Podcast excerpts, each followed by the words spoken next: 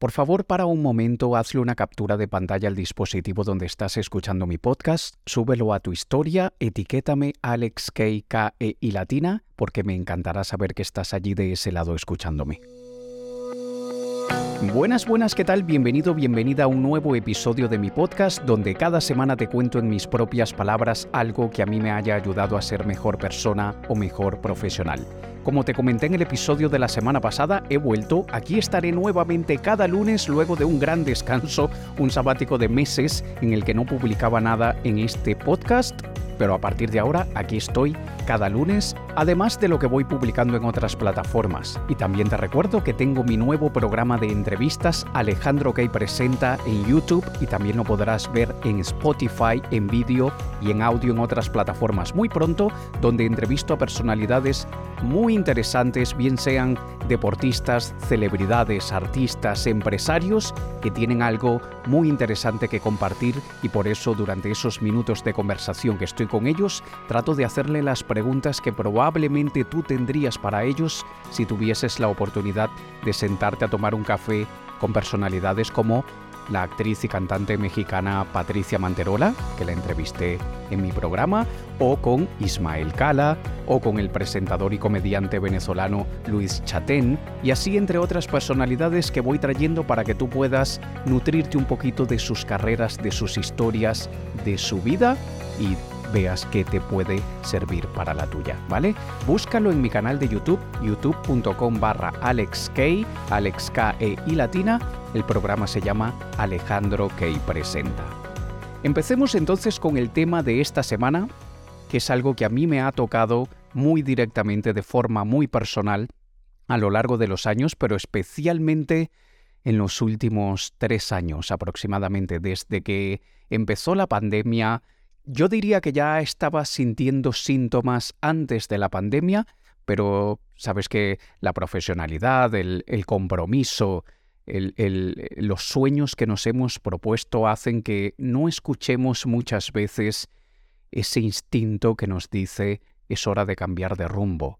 Probablemente te ha pasado.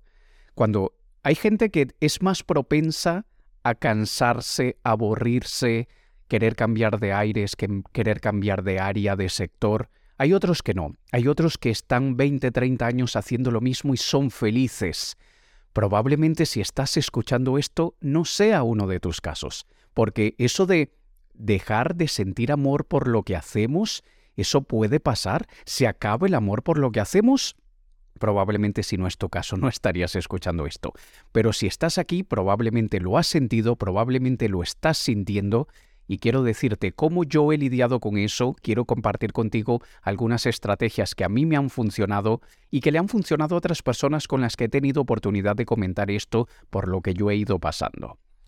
Cuando nosotros somos lo que se considera polifacéticos, multifacéticos, multipotencial, polímata, como quieras llamarle, una persona que tiene muchos intereses distintos, que le apasionan muchas cosas, un curioso curiosa nata, o nata, nato o nata, y que le interesan muchos temas, es muy probable que suframos a lo largo de nuestra vida de muchos episodios de desgano, de aburrimiento, de esto ya no me satisface como antes, y esto obviamente sin meternos en el territorio de que estamos viviendo en una era con déficit de atención muy fuerte, en que los algoritmos de las redes sociales nos han recableado el cerebro queriendo que, estemos haciendo constante zapping, ese zapping como lo hacíamos en la televisión hace muchísimos años de ir pasando de canal en canal en canal a ver qué nos satisface. De hecho, crearon programas de entretenimiento que se llamaban la zona zapping y la hora zapping, donde te mostraban contenidos estilo TikTok de 30 segundos, muchos contenidos pequeñitos y es algo que nosotros por nuestra inteligencia, es curioso, pero esto está directamente asociado a nuestra inteligencia, los seres que somos más inteligentes en el planeta comparado con otras especies, y tampoco voy a entrar en temas de que si realmente los seres humanos somos la especie más inteligente del planeta, porque eso ya sería tema para otra conversación, pero poniéndonos en esa posición prepotente de que el ser humano es más inteligente que el resto, poniéndonos en esa posición arrogante por un momento, nosotros estamos en la constante búsqueda y necesidad de cambio, de, de dispersión, de algo que nos esté estimulando constantemente. Y eso cuando lo trasladamos del micro al macro, también afecta nuestras carreras, nuestro negocio e incluso nuestra vida personal. Porque esto de cuando se acaba el amor por lo que hacemos es muy parecido a cuando se acaba el amor por un ser humano, por una pareja, digamos, porque quizá un ser, humano, un ser humano cualquiera no. Yo creo que es muy raro que se pierda el amor hacia un padre, hacia un hermano, hacia un hijo. Creo que han habido casos, pero creo que no, es lo habitual. Es más fácil perder el amor por un compañero o compañera de vida.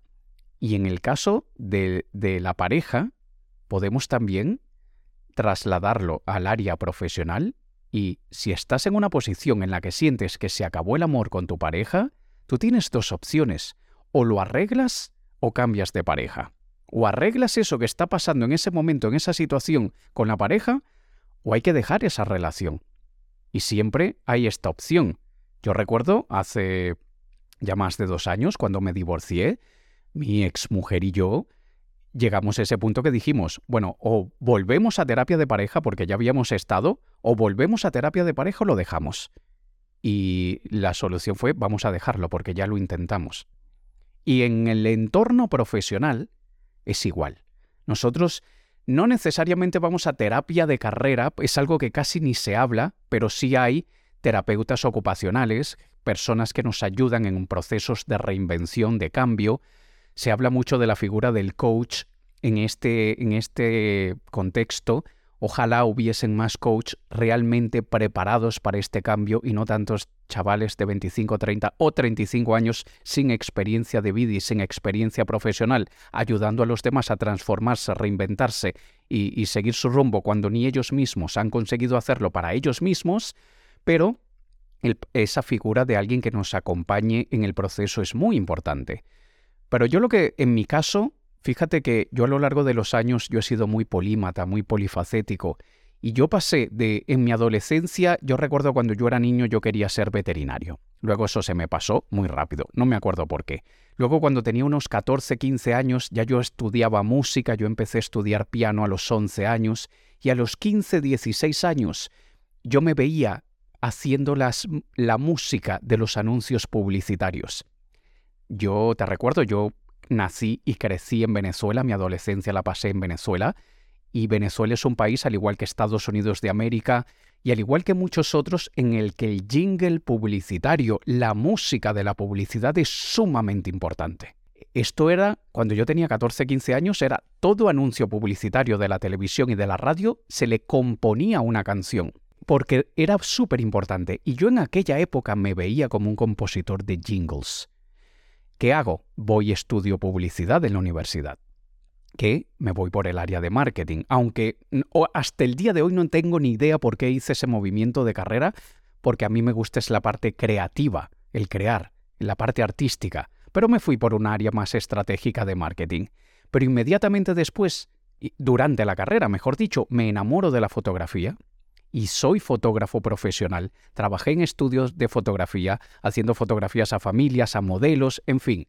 Pero luego trato de llevar a cabo de una manera más em, constante y frecuente una pasión muy fuerte que tenía desde niño también, que era la magia y el ilusionismo. Y cuando tengo alrededor de 22 años, yo dejo la fotografía profesional y me meto en los espectáculos de forma profesional. Y entonces comienzo a hacer espectáculos de magia, participo en obras de teatro, produzco musicales pequeñitos, nada muy grande, pero porque también la experiencia que tenía en aquella época no me permitía para más, aunque lo intenté. Y en el año 2008-2009 aproximadamente, yo me canso de ese mundo, pero quiero que prestes atención aquí una cosa. No porque me haya desenamorado, no porque se haya acabado el amor. Y ya te voy a, en unos minutos te voy a decir qué hacemos en este caso. En ese momento lo dejé porque me cansé de la vida del artista, porque tenía que estar viajando muchísimo. Estaba de gira muchos meses al año, y esto hacía que como un pequeño artista me desgastara mucho, aunque tenía la edad perfecta para hacerlo. Creo que lo dejé, creo que dejé el mundo del espectáculo a los 28 29 años aproximadamente, aún muchísima energía para derrochar. Cosa que hoy a mis poco, poco más de 40 me lo pienso un poquitito más si tendría el estilo de vida y el ritmo de vida que tenía a los 28.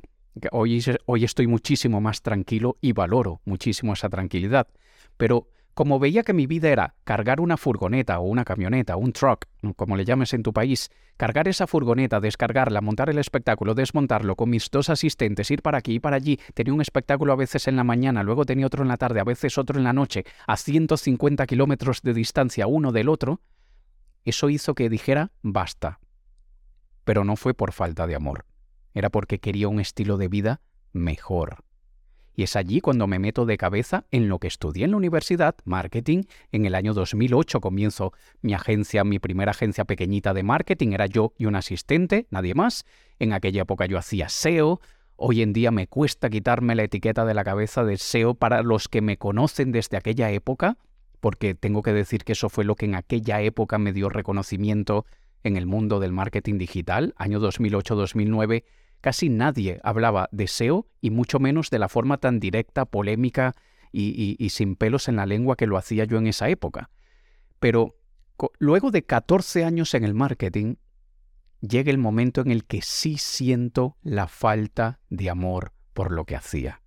Siento la falta de amor por dedicarme al marketing de forma profesional, no, no, de, no de dejar de hacerlo, porque yo soy un empresario, yo soy emprendedor, tengo mis proyectos y 100% de los profesionales tenemos que hacer marketing, 100%.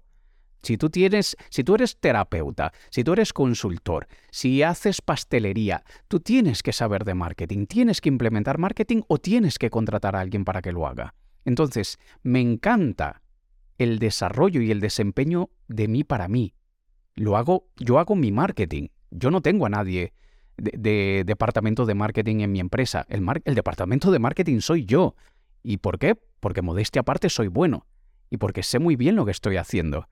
Y esto mezclado con que el producto soy yo, ya sabes una de las primeras reglas del marketing. Tú tienes que creer en el producto. Y yo creo en mi producto. Así que ¿quién mejor que yo para crear la estrategia del producto? Lo que me cansó, lo que me hizo que me desenamorara del mundo del marketing, era el trabajo con los clientes, el estar en contacto con clientes. Y aunque sigo manteniendo mi agencia de marketing, en realidad en dos divisiones para dos nichos distintos, y tengo al equipo de trabajo que hace las labores del día a día, tengo a mi socio comercial captando clientes en una de ellas, yo tengo que supervisar el trabajo de las agencias, pero no me toma más de 3, 4 horas a la semana. Quizá 5, probablemente más 5 a la semana porque quizá una hora al día cada día estoy mirando cosas de la agencia. Así que sí, pero dejé por completo, se me acabó por completa la pasión por estar enseñándole a los demás marketing, por estar haciendo eventos de marketing, por estar dando cursos de marketing. Eh, se me, se me acabó. Y hoy en día lo que sí sigo haciendo del área es lo que realmente me mola, como decimos en España, lo que realmente me gusta muchísimo, que es la parte de branding, de posicionamiento de autoridad, de ayudarte a construir tu credibilidad, que te conviertas en esa figura respetable de tu sector. No referente como ya lo he hecho también, pero no la figura de referente en la que otros de tu sector, posibles competidores o compañeros, te miran a ti como referente, lo cual eso no trae ventas, es que tus clientes potenciales te vean a ti como la primera opción cuando quieran contratar eso que tú tienes o, que ofreces. Eso lo sigo haciendo de una forma muy personalizada. Trabajo con cuatro o cinco clientes al año porque es un proceso de cinco meses que estamos trabajando juntos y no puedo trabajar con más de cuatro o cinco personas al año durante cinco meses, me, quemaría. Entonces, mi ideal son tres, cuatro clientes al año y, y me encanta, me encanta ayudarles a pasar de buenos profesionales a buenos profesionales reconocidos y respetados en su sector. Eso me encanta. Y me encanta ver la evolución, me encanta ver cómo se les transforma la vida. Eso es algo que me llena a mí muchísimo y lo sigo haciendo. Pero eso de que te manejamos las redes sociales, te creamos el sitio web, te... ¡Ay! Boring. Muy aburrido, muy aburrido. Y perdí completamente la pasión. Ahora, ¿Cómo identificamos que perdemos la pasión por algo? Porque tú dices, me cansé, genial, eso ya es una señal, pero no necesariamente se muestra tan claramente. Tú puedes sentir que empiezas a perder la pasión por una... Mm, va bajando la motivación. Ya no te sientes motivado o motivada por hacer lo que tienes que hacer. Empiezas a, a, a, a sentirte pesado el domingo o el día antes de que vayas a empezar a trabajar porque sabes el día que te toca el día siguiente y lo detestas. Y eso se ve también en, en, la, en la deficiencia en la productividad. Bajamos en la productividad. Perdemos el interés, perdemos la satisfacción. Y todo esto puede ser porque nos cansamos del sector, nos cansamos de los clientes, también puede pasar, nos cansó el mercado, la situación general del mercado, y en parte es lo que me pasó a mí, cuando justo en ese movimiento de la pandemia, cualquier persona que esté conectada en Internet se cree experto en redes sociales e Internet. Y esto hizo que los que realmente llevamos décadas haciendo esto tengamos que luchar con personas que se acaban de reinventar y se llaman expertos digitales porque me encantan las redes sociales. Entonces a mí en mi caso también me quemó el sector.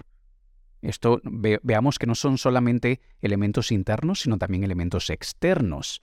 Pero también puede ser porque estamos quemados, nos gusta lo que, lo que hacemos, tenemos buenos resultados, nos encanta el área, pero hemos trabajado tanto, no hemos respetado nuestro biorritmo, no hemos escuchado a nuestro cuerpo y a nuestra mente cuando nos dice para un poquito.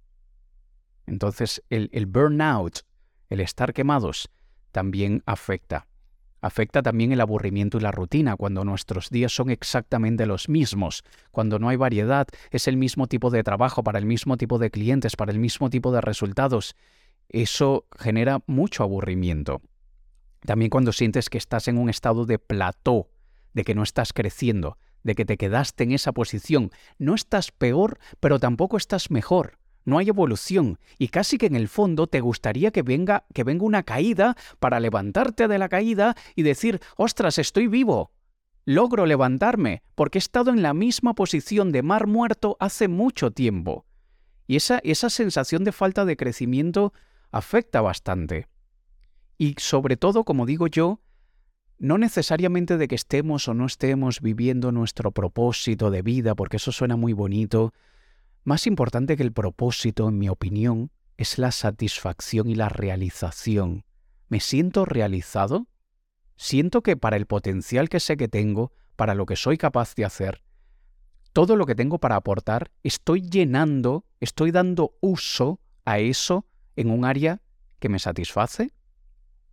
Piensa esto por un momento, porque esto de me estoy dedicando a mi propósito, Hombre, yo propósitos he tenido muchos a lo largo de la vida. En este momento siento que estoy en uno de mis propósitos y sé que eso va a cambiar en 5 o 10 años. Yo, yo siempre digo que vivimos varias vidas en una sola. No vivimos una sola vez, vivimos muchas veces siempre y cuando estemos en constante transformación y reinvención. Si nunca cambias y nunca te reinventas, vivirás siempre una sola vida y ya está. Pero volviendo al contexto de este podcast, los que nos encantan muchos temas y estar cambiando, sentimos que vivimos muchas vidas en una sola. Y yo quiero utilizar mis talentos, yo quiero utilizar mis dones, y obviamente quiero traer todo lo que vengo arrastrando, bueno, de experiencia, de, de, veces que me he caído y me he levantado, de, de fórmulas probadas y que no tengo que cambiar nunca más porque sé que son un tiro certero y sé que nunca va a fallar, todo eso va enriqueciendo nuestra vida pero tenemos que saber cuándo es el momento de utilizarlo en otra área, cambiar de sector. Y escúchame una cosa, a veces perdemos el amor por lo que hacemos, no necesariamente del sector entero, sino lo que hacíamos en ese sector. Por ejemplo, eh, voy a poner un ejemplo muy loco y, seguramente nadie aquí estará en esa posición, pero para que me entiendas. Te cansaste de ser jugador o jugadora de baloncesto. Ya no quieres seguir jugando baloncesto. Te quemaste, es muchas horas de entrenamiento y, y no es que vas a llegar a la NBA y te quedaste en ese estado de plató, te cansaste, pero sigues amando el baloncesto. Y es allí cuando muchos pasan a periodismo deportivo, a comentarista deportivo. Se montan un blog de baloncesto se montan un podcast de baloncesto, empiezan a, dar clases de baloncesto, Mira cómo podemos seguir amando el área, la actividad, pero nos cansamos, perdimos el amor por la actividad que hacíamos en esa área. Y entonces, esto es una salida también. Y aquí obviamente cada caso es distinto y como decía antes, es poner en, encima de la mesa qué es lo que realmente sentimos que nos está llenando y dando satisfacción y realización mezclado con lo que realmente somos buenos, porque también nos recomiendan que nos dicen, no busques hacer lo que amas, aprende a amar lo que haces. Genial, poesía preciosa para los libros y los poetas, pero en la vida diaria, eso de no buscar hacer lo que amo, sino aprender a amar lo que hago, claro que me hará mi día a día más ameno. Si nos toca, que a todos nos toca en algún momento, tener meses, años en una actividad que no amamos, claro que, nos conviene aprender a amar lo que hacemos. Busca el lado positivo, busca de aquello que, y, no por, por, por, causar de ninguna manera ninguna eh, eh, falta de respeto a, las personas que se dedican a, limpiar eh, los lavabos públicos, pero si, si, tu trabajo es limpiar lavabos públicos, que a algunos les toca y hay que hacerlo, pues si no, si no tienes esa opción, aprende a, ver el lado positivo, trata de ver qué es la parte de tu trabajo que sí te gusta, te sientes útil, te sientes que gracias a ti la gente tiene más salud, en caso de que sea más altruista, en caso de que seas más egoísta. Me encanta ver lo bien que, limpio el, el, el, el váter, el, WC o el, ¿cómo le llaman? El inodoro o la poceta, le llaman de, formas muy distintas. Eh, eh, busca lo que en ese trabajo te dé satisfacción, pero sabiendo que tienes la vista puesta en otra cosa, sabiendo que ya vendrá tu momento de hacer otra cosa totalmente distinta. Y ahí sí tiene sentido esa poesía de amar lo que hacemos en vez de buscar hacer lo que amamos. No sé qué te parece a ti, y me encantará que me dejes tu comentario. Búscame en Instagram, en Facebook, en, donde quieras y, y dime, escríbeme. Me encanta cuando la gente me escribe y me comenta porque esto deja de ser un monólogo de un tío soltando el rollo y, y, ya, y me encanta cuando se genera esa conversación en privado. Yo he tenido conversaciones en privado muy bonitas con gente que escucha mi podcast y no, muy largas, pero nos intercambiamos cuatro o cinco mensajes, ellos siguen a su vida y yo a la mía, y me encanta. Así que me encantará saber tu opinión. Pero ahora, antes de finalizar, cuando estás en esa situación en la que ya reconoces que, te quemaste, que, dejaste de amar lo que hacías, aquí tienes varias opciones y todas empiezan por el autoconocimiento, por el hacer un análisis muy profundo de ti, de quién eres, de qué es lo que quieres en la vida. Y está bien, está permitido, tienes permiso de decir, es que no sé lo que quiero de la vida. Tienes derecho. Eso sí, que no dure dos años o tres o cuatro ese estado. Ojalá no dure un año ese estado. Puedes tomarte seis meses a decir no sé qué hacer con mi vida. Pero si tú ves que se está acercando los seis meses, algunas personas más, otros menos, pero si ves que te estás acercando a una fecha así, a un límite de tiempo de, de, esa forma, es porque no has trabajado lo suficiente, no has, no has tenido más contacto contigo mismo, no te has preguntado realmente qué es lo que te da satisfacción y realización. Y si lo has hecho y has encontrado una respuesta, pero tu parte lógica te dice, ya, pero yo qué me voy a estar eh, dedicando ahora a esto. Si mi pasión y lo que me encantaría a mí es irme a estudiar cómo criar bonsáis en Japón y quedarme allí viviendo en un pueblito de Japón y mirar a mis bonsáis creciendo en Japón y exportarlos a todo el mundo. ¿Qué voy a hacer yo eso si tengo una familia, si tengo toda mi, mi vida hecha por aquí, por este lado del mundo? Vale, pero ahí ya es una opción personal, porque ahí tu instinto, la vida, el universo, los registros acásicos, lo que sea, ya te están dando una señal de que tu satisfacción y tu realización es sembrando bonsáis en Japón y exportándolos a todo el mundo. Pero tu parte lógica se está poniendo en el medio y está creando la barrera de yo que voy a estar haciendo eso. Yo no puedo hacer eso. Todos podemos hacer lo que nos dé la gana. Obviamente tenemos que pagar el precio de aquello que nos da la gana. Y hay precios que son más altos y hay precios que son más bajos. Yo dejé a toda mi familia, todos, padres, hermanos, abuelos, primos, todos, cuando emigré. Muy joven, muy joven. Y me quedé sin familia. Y eso fue lo que me permitió construir una vida mejor. Hoy he sacrificado cosas que me han dolido muchísimo, pero han sido por el cambio para algo mejor. Algunas cosas ya mejoraron, otras aún no han mejorado, pero aquí estoy, aquí me mantengo y sé que vendrán. Pero cuando ya tenemos esa etapa de autoconocimiento, de ser sinceros con nosotros mismos, de realmente escuchar a nuestro corazón y nuestro instinto y ver qué es lo que queremos hacer, luego tú decides si lo que quieres es tomarte un descanso, tómate unos meses, reevalúa si eso es realmente lo que quieres, reevalúa tus valores, porque los valores también cambian. Aprovecha ese tiempo para explorar nuevas oportunidades, dedícate a actividades que siempre te han llamado la atención, pero nunca, nunca has tenido el tiempo de hacerlo. Quizá allí está tu futuro. Y cuídate mucho. Y cuando digo cuídate mucho es escúchate, inspírate, nútrete, descansa, sé tu principal automotivador. Yo siempre digo que no creo en la motivación externa, la, única motivación potente es la que nos hacemos nosotros con nosotros mismos. Así que respétate, cuídate, ámate, porque cuando se acabe el amor por lo que hacemos, lo que no puede faltar es el amor hacia nosotros mismos. Espero que esta experiencia mía de mi vida y que a mí me ha tocado de forma tan personal te sirva a ti de alguna manera.